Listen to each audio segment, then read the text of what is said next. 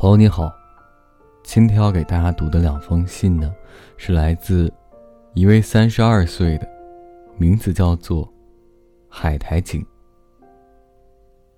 信的内容如下：如果我们可以一起生活，一定可以过得很快乐。真是一句令人怦然心动的话。出乎我的意料之外，是到目前为止。让我最感动的一句话。我十几岁就结婚，生下两个孩子，拼命的过生活。可是当时和前夫的关系一直不融洽，让我觉得活着很累。我苦恼哭泣，终究离了婚。然后在近十年后，又再婚。过去结过婚。有过孩子的事，我全都一五一十的对你说过。可是，如果孩子来看我，如果孩子对我说，想和我一起住，我愿意舍弃一切，跟他们住在一起。没办法对任何人说我的这种想法，尤其是没办法对你说，我一个字都不敢对你说。没想到，你却主动这样对我说，真的很感人，很让人高兴。能遇到你这么好的人，真是太棒了。谢谢你，真的很感谢你。以后，我要依靠那样的你，一起生活。今天的第二封信，来自二十五岁的，名字叫做。齐，开朗却闲不住的妈，从我懂事以来，就开始她看护人员忙碌的工作生涯。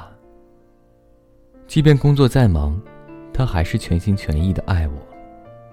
现在我们两个人一起生活，我很习惯她在我身边。我要在这里对她说一些面对面不敢说的话。经过那么多事后。我才发现自己和母亲一样，选择走上看护这条路。我还清楚的记得，我第一次决定以后要当一名看护那天的情形。当时我还是个小学生。您利用医院的午休时间，出来接在学校发烧的我。后来我在妈妈上班的那间医院休息到妈妈下班为止。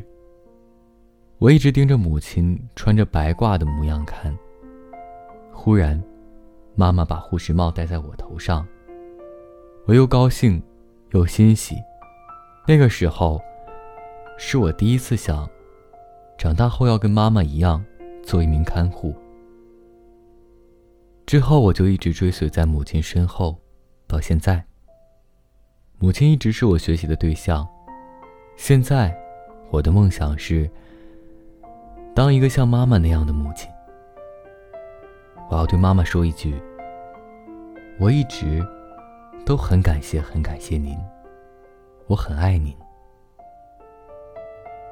好了，这就是今天晚上的两封信，读给听到的人。提前和各位说一声晚安，一夜好眠。每晚睡前，原谅所有的人和事。让每个睡不着的夜晚，有一个能睡着的理由。我是微风，每晚我在心情招待所里等你。就这样。